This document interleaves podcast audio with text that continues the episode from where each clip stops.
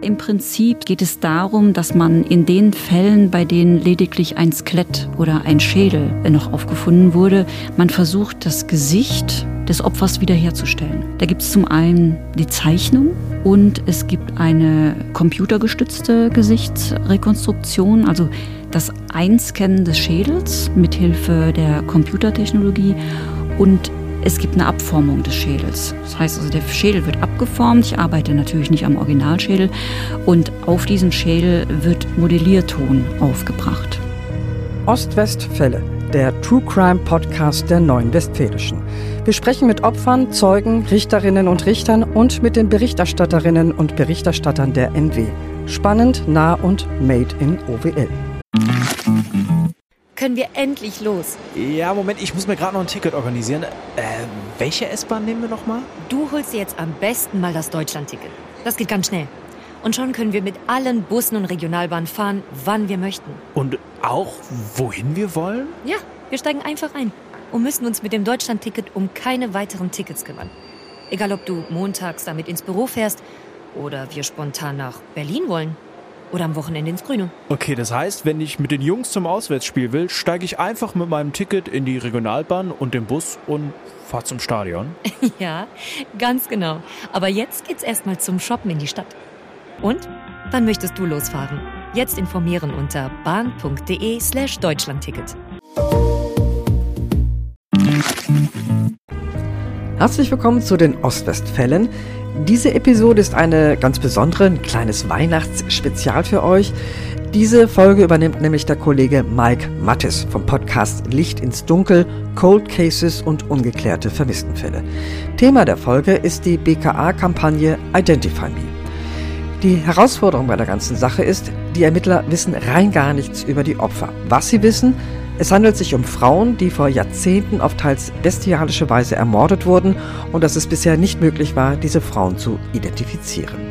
Um über die Kampagne Identify Me zu sprechen, hat Mike Mattis die Kriminalhauptkommissarinnen Anja Allendorf und Miriam Wenzel bei sich zu Gast, die beide beim Bundeskriminalamt arbeiten.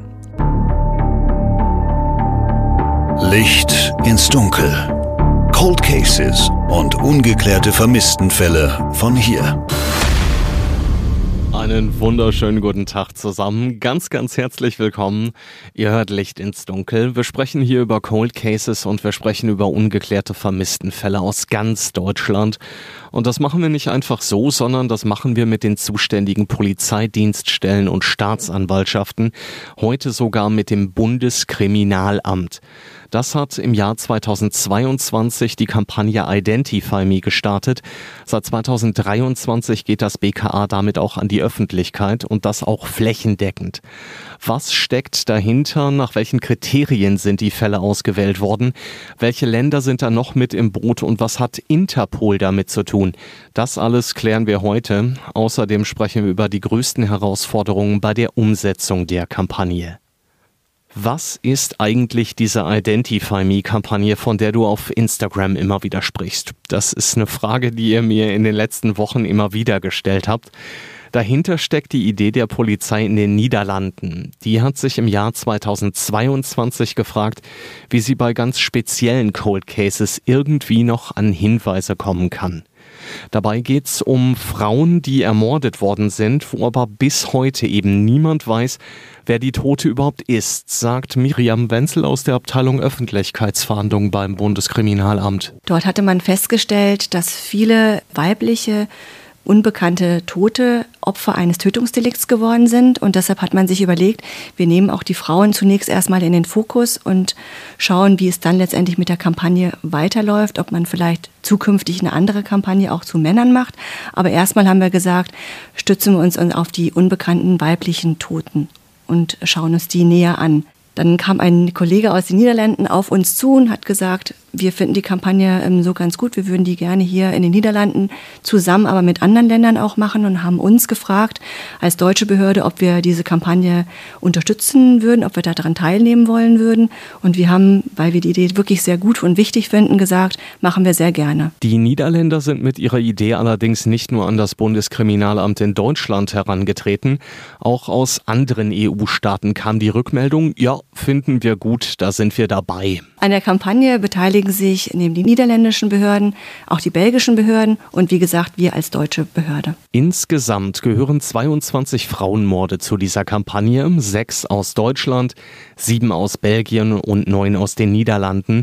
Und weil es ja um eine internationale Kampagne geht, bei denen zumindest mal nicht ausgeschlossen ist, dass es eben auch Bezüge ins Ausland gibt, haben sich die drei Partnerländer dann eben noch einen internationalen Partner mit ins Boot geholt. Da es ja eine internationale Kampagne sein sollte, haben wir ähm, mit den Niederländern und Belgiern auch festgestellt, wir brauchen jemanden, der diese Kampagne auch international unterstützt und haben uns so Interpol mit ins Boot genommen, worüber wir sehr dankbar waren, dass sie diese Kampagne auch deutlich und ähm, intensiv unterstützt haben, nämlich indem sie sämtliche 22 Fälle aus den Belgien, Niederlanden und Deutschland auf ihre Webseite gestellt haben und nicht nur die Kampagne, auch alle 22 Fälle tatsächlich über Social Media beworben haben, sodass das tatsächlich weltweit veröffentlicht wurde. Das bedeutet für die einzelnen Fälle natürlich die größtmögliche Öffentlichkeit, sagt Anja Allendorf von der Vermisstenstelle des Bundeskriminalamts. Eine Garantie, dass die Fälle eben durch diese Aufmerksamkeit geklärt werden, ist das aber natürlich noch nicht, sagt sie. Wir können natürlich keine Wahrscheinlichkeiten aussprechen, das wäre rein spekulativ. Ich denke, hier geht es vielmehr darum, dass wir die Möglichkeit haben, durch die Kampagne zum Beispiel die Gesichter der Opfer einer sehr großen, eigentlich der größtmöglichen Öffentlichkeit zu zeigen. Das war bisher in unseren Fällen eben nicht der Fall.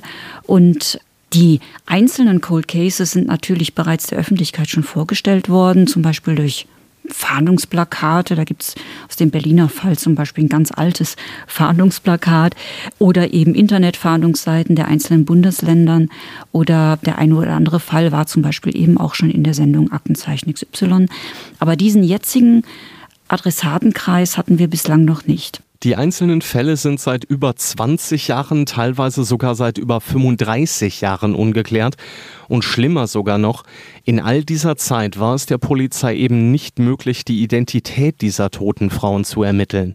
Und mit der Kampagne Identify Me dürften die Chancen da zumindest mal ein kleines bisschen gestiegen sein, sagt Allendorf. Wir haben mit der Kampagne zusätzlich auch ein großes mediales Interesse geweckt. Und das bedeutet, dass durch all diese Dinge die Chancen gestiegen sind, dass die Menschen sich interessieren, sich die Darstellung im Internet anschauen und sich irgendjemand hoffentlich an dieses Gesicht oder zum Beispiel an ein dargestelltes Schmuckstück oder an ein Detail eines Schmuckstücks erinnert.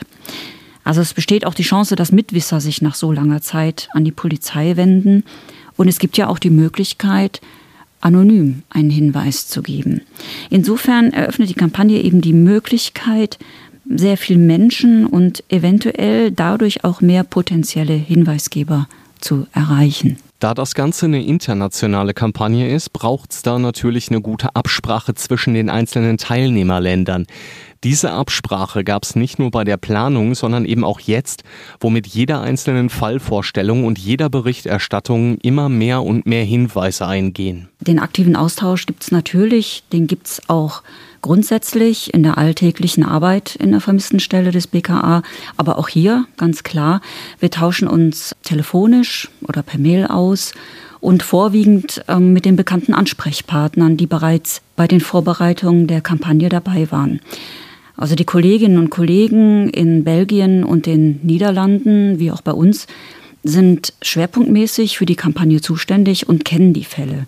Das erleichtert natürlich auch die Zusammenarbeit. Natürlich sind dabei nicht nur die Bundeskriminalämter aus Deutschland, Belgien und den Niederlanden mit im Boot, sondern eben auch die Polizeidienststellen, die für die insgesamt 22 Fälle zuständig sind. Also sobald wir Hinweise erhalten, die die jeweiligen Fälle des anderen Landes betreffen, zum Beispiel ein Hinweis auf eine vermeintliche belgische Vermisste, die einem deutschen Opfer ähnlich sehen soll, dann klärt hier zum Beispiel die belgische Dienststelle die Personalien der vermeintlichen Vermissten ab und wir tauschen uns dann aus. Wir führen die Informationen zusammen und überlegen, ob wir in dem einen oder anderen Fall noch weitere Infos erheben müssen, zum Beispiel aber auch eine DNA-Vergleichsprobe abnehmen müssen, um dann entweder ähm, im Ergebnis zum einen einen klaren Ausschluss zu haben, das heißt, es gibt keine Übereinstimmung zwischen dem Vermissten und der Leiche, Und bestenfalls haben wir natürlich eine Übereinstimmung.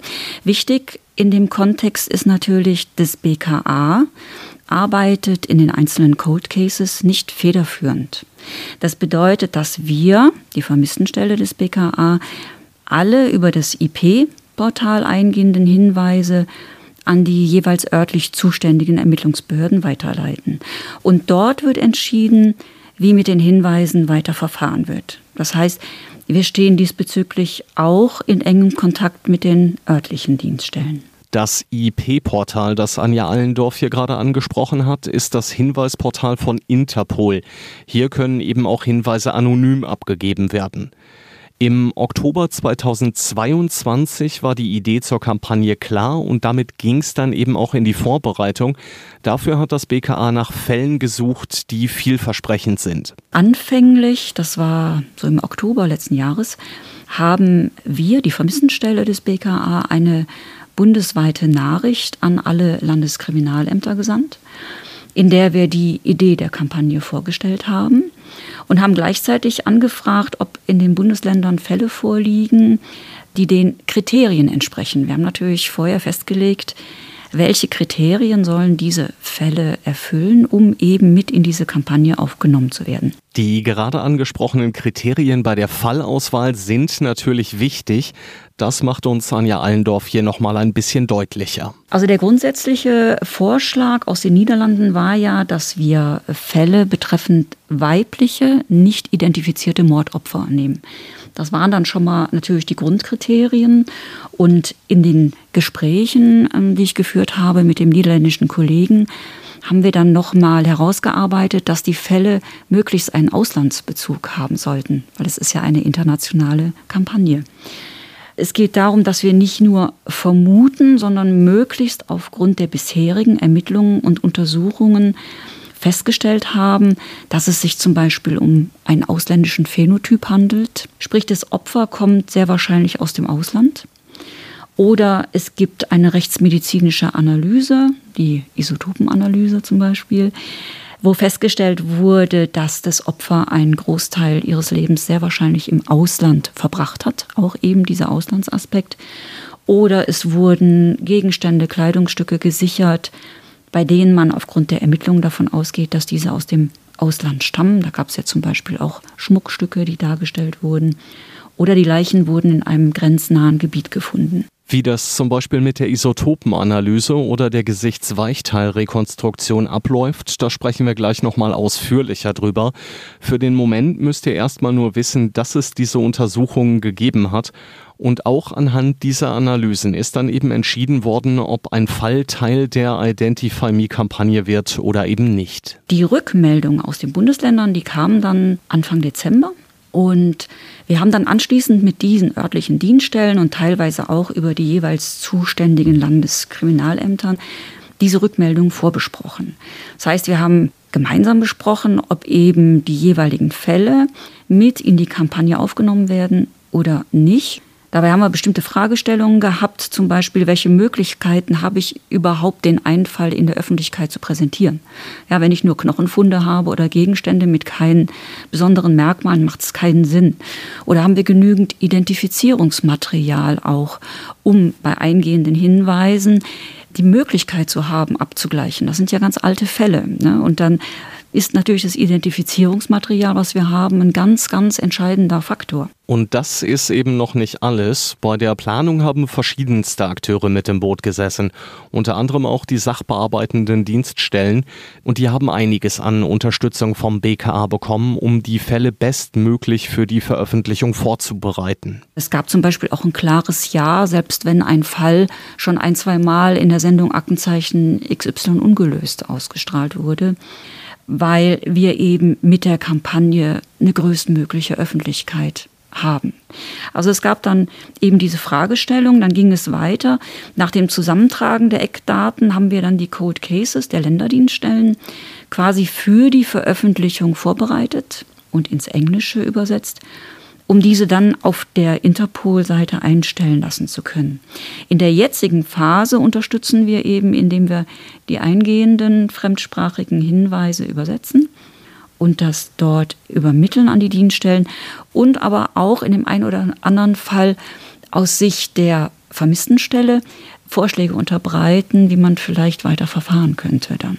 Im Prinzip könnt ihr euch das vielleicht am besten so vorstellen, dass das BKA heute, ich sag mal, so eine Art Zwischeninstanz zwischen den internationalen Partnern und den zuständigen Dienststellen ist, die eben für die einzelnen Cold Cases zuständig sind. Zwischendurch unterstützen wir auch die örtlichen Dienststellen bei den Hinweisabklärungen dadurch, dass wir für die Ermittlungsführer oder Führerinnen kurze Telefonate führen mit den Belgiern oder mit den Niederländern, wenn kurze Rückfragen sind. Dann können wir denen das auch abnehmen. Das heißt also, wir sind im ständigen Austausch mit der einen Seite, mit der internationalen und auch mit der nationalen Seite. Bis das allerdings alles soweit ausgereift war, hat es natürlich eine Weile gedauert.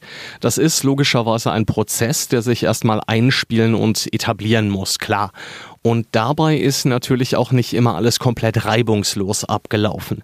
Eine Herausforderung war zum Beispiel die Frage, wie bekommen wir hier in Deutschland diese Fälle überhaupt ins Internet und welche Plattformen können dafür genutzt werden? Ein Beispiel dafür hat Miriam Wenzel aus der Abteilung Öffentlichkeitsfahndung beim BKA jetzt hier mal für uns. Im Vergleich zu den niederländischen und belgischen Behörden konnten wir in Deutschland leider keine YouTube-Links generieren, weil wir das von der rechtlichen Seite, das vom BKA, nicht dürfen. Tatsächlich ist es wichtig, dass diese Videos, die wir hier aufnehmen, auch auf unserem Server ähm, gehostet wird. Und wir dürfen diese Daten nicht aus der Hand geben. Das ist, wie gesagt, in Niederlanden und in Belgien oder auch bei Interpol anders. Datenschutz ist da das Stichwort, aber auch dafür ist natürlich eine Lösung gefunden worden, sagt Wenzel. Trotzdem hatten wir dann diese Möglichkeit, diese Videos bei uns auf der Homepage einzustellen, sodass auch der Nutzer sich das bei uns auf der Homepage anschauen kann. Ihr seht also, hinter dieser Kampagne steckt noch deutlich mehr Arbeit als eben nur die Konzeption dieser Kampagne, das Erstellen von Fallvideos, die Absprache mit den zuständigen Ermittlern und, und, und. Tatsächlich mehr als man vermutet. Also man sieht letztendlich nur das Endprodukt und da steckt wirklich ähm, sehr, sehr viel akribische Arbeit auch drin ähm, im Austausch mit den anderen Ländern. In anderen Ländern gibt es unterschiedliche Bestimmungen. Das ist manchmal auch schwierig, weil in Deutschland ist, ist eine andere ähm, Rechtslage, Gesetzeslage als beispielsweise in Niederlanden oder auch in Belgien. Und da ist natürlich ein intensiver Austausch nötig. Und ich muss sagen, es hat wirklich sehr, sehr, sehr, sehr gut, sehr hervorragend funktioniert mit den niederländischen und den belgischen Behörden. Dafür ist vor dem Startschuss der Kampagne noch ein bisschen intensiver kommuniziert worden als ohnehin schon. Neben zahlreichen Mails, die wir uns hin und her geschrieben haben, haben wir dann auch seit Januar regelmäßige Meetings gehabt, Online-Meetings, Videokonferenzen, wo wir uns ausgetauscht haben. Zuletzt, die letzten Wochen, war das dann tatsächlich wöchentlich, weil es natürlich viel zu besprechen gab, wie man diese Kampagne denn ja in die Öffentlichkeit bringt. Die Kampagne Identify Me wird nach außen hin auch von prominenten Frauen unterstützt. Die machen sich hier für die Identifizierung der unbekannten Toten stark. In Deutschland sind das die Journalistin und Moderatorin Katrin Müller-Hohenstein und Ex-Box-Weltmeisterin Regina Halmich. Katrin Müller-Hohenstein sagt wörtlich, ich hoffe, dass wir viele Menschen dazu motivieren können, sich die Bilder anzuschauen und möglicherweise den entscheidenden Hinweis geben zu können. Und das BKA zitiert Regina Halmich mit den Worten, ich will diesen namenlosen Frauen meine starke Stimme geben. Helfen wir, sie zu erkennen und sie nach Hause zu bringen. Die Paten in den Niederlanden sind übrigens die Schauspielerin Carice van Houten und die Sängerin Steen und für Belgien haben Autorin und Komponistin Axel Red und die Schauspielerin Ferle Bartens die Schirmherrschaft übernommen. Die Idee dahinter ist klar, sagt Miriam Wenzel. Tatsächlich haben wir Frauen gesucht, weil Frauen für Frauen einstehen sollten, und zwar prominente Frauen für nicht so prominente Frauen, die ihnen eine Stimme oder ein Gesicht geben, diesen unbekannten toten Frauen. Und wir wollten natürlich starke Persönlichkeiten, starke Frauen haben. Mit Regina Halmich haben wir natürlich tatsächlich als Ex-Box-Weltmeisterin eine tatsächlich starke Frau, aber nicht nur von der, von der Kraft her sollte es eine starke Persönlichkeit, sondern auch von der Art her. Sie sollte vertrauensvoll sein, geschätzt sein, ernsthaft und glaubwürdig. Das war uns einfach wichtig, weil diese Kampagne ja auch eine ganz wichtige Kampagne ist, die ein Signal setzen sollte. Und wir wollten natürlich Frauen als prominente Gesichter bekommen, die vielen Altersgruppen hier in Deutschland bekannt sind. Nicht nur den Jüngeren, ähm, sondern auch den Älteren. Mit den beiden, mit der Regine Halmich und auch mit der Katrin Müller-Hohenstein, haben wir damit wirklich gute Prominente finden können. Und ähnlich sehen es wahrscheinlich auch die Kollegen in den Niederlanden und in Belgien, die sich selbstverständlich auch wahnsinnig viele Gedanken darüber gemacht haben dürften, wen sie dafür anfragen. Für Anja Allendorf von der Vermisstenstelle ist das jedenfalls ganz wichtig, denn ohne die Identifizierung der Toten ist eine Klärung des Falls so gut wie ausgeschlossen, sagt sie damit die unbekannten Toten dann tatsächlich auch wieder ein Gesicht bekommen, das sie so zeigt, wie sie vermutlich zu Lebzeit ausgesehen haben, haben die Ermittler alle Register gezogen. Das kann man definitiv so sagen. In allen sechs deutschen Fällen dieser Kampagne hat es eine Gesichtsweichteilrekonstruktion gegeben. Was das genau ist und wie das funktioniert, das habe ich mir von Anja Allendorf erklären lassen. Das ist eine Frage, die sicherlich bei den Experten für Gesichtsweichteilrekonstruktion besser aufgehoben ist. Das BKA hat zum Beispiel keinen Spezialisten, aber es gibt eben Spezialisten an der LMU in München, an der Ludwig-Maximilian-Universität oder auch dem LKA Sachsen-Anhalt. Es gibt eine Rechtsmedizin am Universitätsklinikum in Frankfurt am Main und in Freiburg. Aber im Prinzip, soweit ich das als Polizeibeamtin grob beantworten kann, geht es darum, dass man in den Fällen, bei denen lediglich ein Skelett oder ein Schädel noch aufgefunden wurde, man versucht, das Gesicht oder auch den ganzen Kopf natürlich des Opfers wiederherzustellen. Die Rekonstruktion der Gesichter hat, um hier einfach mal im Bild zu bleiben, mehrere Gesichter. Da gibt es also ganz unterschiedliche Methoden, sagt Allendorf. In unseren Fällen sieht man eben auch, dass verschiedene Methoden angewandt wurden. Da gibt es zum einen die Zeichnung, und es gibt eine computergestützte Gesichtsrekonstruktion, also das Einscannen des Schädels mithilfe der Computertechnologie und es gibt eine Abformung des Schädels. Das heißt also, der Schädel wird abgeformt. Ich arbeite natürlich nicht am Originalschädel. Und auf diesen Schädel wird Modellierton aufgebracht. Das passiert nach bestimmten Parametern und dafür ist es dann halt eben wichtig, dass der Schädel vorher gründlich untersucht worden ist. Weil man dann im Ergebnis Rückschlüsse drauf hat, wie alt war das Opfer ungefähr? Welches Geschlecht hatte das Opfer? Welche Statur? Das ist für die Weichteilbeschaffenheit des Gesichtes ganz wichtig. Ja. Und ich meine, wir kennen das aus dem Alltag. Es reicht sehr oft nicht nur das nackte Gesicht, sondern es ist ganz wichtig zu wissen, welche Haartracht hatte das Opfer. Lange, kurze Haare, helle, dunkle, gelockte, wie auch immer, oder bei männlichen Opfern ein Bart. Das spielt eine ganz wichtige Rolle bei der Wiedererkennung. Das Ergebnis sieht dann optisch natürlich komplett unterschiedlich aus, je nachdem, ob es eben eine Zeichnung oder eine 3D-Rekonstruktion ist. Jede dieser Methoden hat natürlich Vor- und Nachteile. Ne? Bei einer Zeichnung kann ich zum Beispiel nicht den ganzen Kopf sehen. Ich kann keine dreidimensionalen Bilder ähm, herstellen und das aus verschiedenen Perspektiven anschauen. Das spielt ja manchmal auch eine Rolle.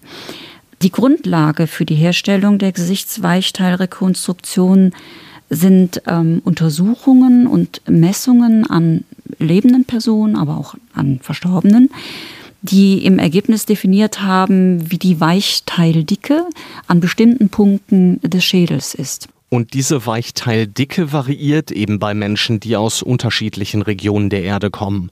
Bei Menschen aus Afrika sieht das zum Beispiel anders aus als bei Menschen aus Asien oder aus Europa. Von daher ergibt es durchaus Sinn, vorher vielleicht schon mal eine Isotopenanalyse durchzuführen. Gerade dann, wenn man sich sicher ist, dass alle diese Fälle einen Auslandsbezug haben. Kleiner Exkurs an dieser Stelle äh, über die Isotopenanalyse haben wir ja im Fall des Gentlemans oder des unbekannten Toten aus der Nordsee mal kurz gesprochen. Damals stand das Ergebnis allerdings noch aus. Da habe ich vor kurzem mal mit Carsten Battles von der Polizeiakademie Niedersachsen drüber gesprochen. Wenn der mal wieder ein bisschen Zeit hat, dann könnte es sein, dass es dazu ein Update gibt. Die Ermittler haben jedenfalls bei diesem unbekannten Toten auch alle Register gezogen. Was bei so einer Isotopenanalyse genau passiert, das habe ich mir auch von Anja Allendorf erklären lassen. Also erstmal vorweg, eine Isotopenanalyse ist keine Routineuntersuchung. Ja, die ist natürlich auch kostspielig. Das heißt, wenn es keine oder nur wenige neue erfolgversprechende Ermittlungsansätze gibt und ich auch all das, was ich habe an Materialien der Leiche, Fingerabdrücke, Zahnschema und so weiter, wenn das nicht zum Erfolg führt, bleibt mir eben diese kriminaltechnische Untersuchungsmethode. Da wird Körpergewebe untersucht, aber auch in versierten rechtsmedizinischen Instituten. Und äh, alle Chemiker und Experten auf dem Gebiet mögen es mir jetzt bitte verzeihen, wenn ich in der Beantwortung der Frage nicht alles chemisch korrekt darstelle. Aber was man vereinfacht sagen kann, ist, dass Isotope unterschiedlich schwere Atomarten eines Elements sind. Und bei der Isotopenanalyse wird der Anteil und die Zusammensetzung eben ganz bestimmter Elemente in möglichst unterschiedlichen Gewebeteilen der Leiche, da gehören auch Knochen, Zähne und so weiter dazu, untersucht und eben diese Anteile werden festgestellt. Und mit diesem Ergebnis können die Experten dann arbeiten. Danach wissen sie vereinfacht gesagt, wo sich ein Mensch zeitlebens in etwa aufgehalten hat. Und das funktioniert dann eben dadurch, dass bestimmte Elemente im Gewebe, in den Zähnen, in den Haaren oder in den Knochen nachgewiesen werden. Da ich diese Anteile eben auch nicht auswendig weiß, habe ich mir die rausgeschrieben. Das ist der Wasserstoff, Sauerstoff, Kohlenstoff, Stickstoff, Schwefel, Strontium und Blei. Und wenn man sich vorstellt, dass es in den vielen Ländern dieser Erde ganz unterschiedliche Zusammensetzungen des Bodens, des Wassers und der Luft gibt, dann kann man sich natürlich auch vorstellen, dass in dem Körpergewebe der Menschen, die in diesen Ländern leben, sich ernähren, dass eben auch die Körpergewebe ganz unterschiedliche Anteile dieser Elemente haben. Und weil man mittlerweile eben weiß, welche Zusammensetzung dieser einzelnen Elemente in welcher Region der Erde wo vorkommt, liefert die Isotopenanalyse den Ermittlerinnen und Ermittlern natürlich auch regelmäßig neue Erkenntnisse und dadurch logischerweise auch neue Ermittlungsansätze. Dann gibt es aber noch zusätzlich in großen Ländern ganz unterschiedliche Gebiete. Da gibt es dann Großstädte, dann gibt es ländliche Gebiete in der Nähe von, vom Meer, vom Gebirge und so weiter. Und es gibt quasi Weltkarten, die immer weiter ergänzt werden und auf denen zum Beispiel die weltweite Verteilung von Kohlenstoffisotopenwerten oder auch von Stickstoffisotopenwerten in menschlichen Haarproben aufgeführt ist. Und das ist zum Beispiel die Vergleichsbasis zu den Isotopenanalysewerten des untersuchten Gewebes. Wir können also mit der Isotopenanalyse keine Beweise herstellen, sondern nur Hinweise. Also Hinweise darauf, auf die Herkunft, auf frühere Aufenthaltsorte zum Beispiel der toten Person oder auch Lebensgewohnheiten. Und da können wir unter Umständen neue Ermittlungsansätze durch die Isotopenanalyse gewinnen. Genau das ist auch der Grund, warum die Polizei in einem der sechs Fälle beispielsweise sagen kann, dass sich die Tote zumindest für einen gewissen Zeitraum ihres Lebens irgendwo in Osteuropa aufgehalten haben muss, vermutlich in Rumänien. In einem anderen Fall sind sich die Ermittler sicher, dass die Tote afrikanische Wurzeln haben muss. Und in wieder einem anderen Fall wissen die Ermittlerinnen und Ermittler, dass die unbekannte Tote längere Zeit in den Benelux-Ländern gelebt hat, also in Belgien, den Niederlanden und Luxemburg und zusätzlich in den letzten zehn Monaten ihres Lebens höchstwahrscheinlich in Großbritannien gelebt hat. Im Einzelnen gehen wir da natürlich noch genauer drauf ein, wenn wir die Fälle jetzt dann nach und nach mit den zuständigen Polizeidienststellen und Staatsanwaltschaften besprechen. Und jetzt, ihr Lieben, habe ich noch ein kleines Experiment mit euch vor. Jetzt dürft ihr nämlich mal schätzen, wie viele unbekannte Tote deutschlandweit beim Bundeskriminalamt registriert sind. Also Tote, von denen niemand weiß, wer sie sind, wo sie herkommen, wie sie heißen und in den meisten Fällen eben auch nicht, wer sie umgebracht hat. Ich wiederhole die Frage nochmal, danach habt ihr 15 Sekunden Bedenkzeit und dann gibt's die Antwort von Anja Allendorf. So viel vielleicht vorab. Ich habe mit meiner Schätzung komplett daneben gelegen. Die Frage ist, wie viele unbekannte Tote sind deutschlandweit in der Datenbank des Bundeskriminalamts erfasst? Die Zeit läuft.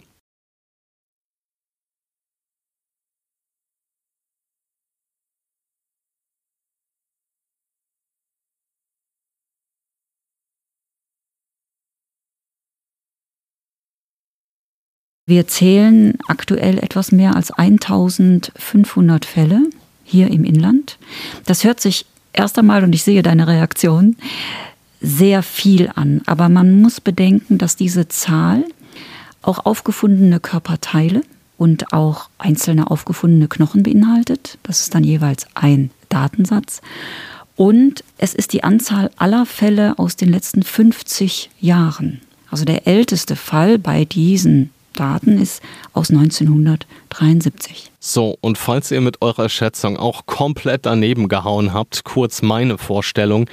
Ich bin der Meinung gewesen, dass das Ganze in etwa irgendwo zwischen 500 und 600 liegt. So kann man sich irren. Ja, ja. Das BKA führt diese Statistik übrigens sehr akribisch. Alle drei Monate wird die Datenbank neu überprüft und die Zahl 1518 ist eben die aktuelle Zahl vom 29. Mai 2023. Kann also sein, dass sich seitdem das Ganze marginal verändert hat. Ich wollte euch da an dieser Stelle einfach nur mal eine kurze Größenordnung mit auf den Weg geben. Diese sechs Fälle aus Deutschland, die eben jetzt Teil der Identify Me-Kampagne geworden sind, sind eben sechs aus knapp 1500. Die sechs deutschen Fälle stelle ich euch in den nächsten Wochen nacheinander einzeln vor. An dieser Stelle natürlich auch schon mal ein ganz, ganz großes Dankeschön an die ermittelnden Polizeidienststellen und an die Staatsanwaltschaften. In all diesen Fällen haben die zuständigen Ermittler einige Fragen, sagt Miriam Wenzel aus der Abteilung Öffentlichkeitsfahndung beim BKA. Kennen Sie diese Frau oder kennen Sie diese Schmuckstücke, diese Gegenstände, die aufgefunden worden sind? Sind das vielleicht Personen, die Ihnen in der Vergangenheit bekannt waren, mit denen Sie befreundet waren, ob das Verwandte waren, die auf einmal weg waren? plötzlich weg waren, sich nicht mehr gemeldet haben, wo der Kontakt abgebrochen ist, man sich aber vielleicht damals keine Gedanken darüber gemacht hat.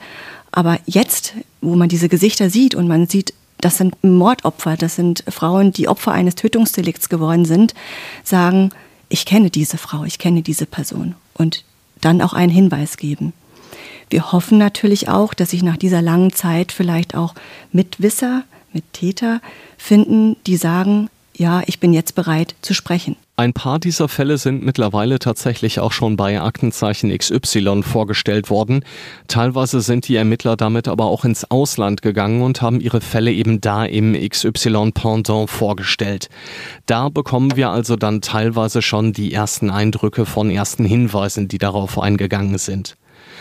Darum kümmern wir uns ab jetzt in den nächsten Wochen. Wenn ihr also noch Fragen, Anregungen, Feedback etc. für mich habt, dann schreibt mir gerne eine Mail post at lichtinsdunkel-podcast.de oder schickt mir einfach eine kurze Nachricht via Instagram Licht ins Dunkel Podcast zusammengeschrieben ein Wort. Den Link zum BKA und zur Website dieser Kampagne packe ich euch logischerweise in die Show Notes. Und das soll's für heute gewesen sein. Bleibt mir an dieser Stelle noch Danke zu sagen. Danke an Miriam Wenzel und an Anja Allendorf vom BKA, die mir nicht nur Rede und Antwort gestanden haben, sondern sich tatsächlich auch fast zwei Stunden für mich und meine Fragen genommen haben. Großes Dankeschön auch an Jakob Bednarz und an Alexander Göttert von der Pressestelle. Die beiden haben wirklich jede meiner Mails in einer Geschwindigkeit beantwortet, die ihresgleichen sucht. Und immer dann, wenn ich irgendwie Fragen hatte oder irgendwas gebraucht habe, dann hat einer der beiden innerhalb kürzester Zeit geantwortet und Dinge möglich gemacht. Vielen, vielen herzlichen Dank dafür. Und in den nächsten Wochen sprechen wir dann über jeden einzelnen deutschen Fall der Identify Me-Reihe. Dafür habe ich mich mit den Ermittlerinnen und Ermittlern in Köln, Heidelberg, Hagen, Bremen, Berlin und Walzutingen unterhalten. Würde mich freuen, wenn ihr dann auch wieder mit dabei seid. Bis dahin bleibt sicher und gesund, ihr Lieben. Alles, alles Gute euch. Glück auf. Licht ins Dunkel. Cold Cases und ungeklärte Vermisstenfälle von hier. Eine Produktion von Mike Mattis und der Podcastfabrik. Ja, und das war unsere spezielle Weihnachtsepisode. Danke an den Kollegen Mike Mattis, der nicht nur den Podcast Licht ins Dunkel macht, sondern hauptberuflich Nachrichtenredakteur bei den Lokalradios Gütersloh und Lippe ist.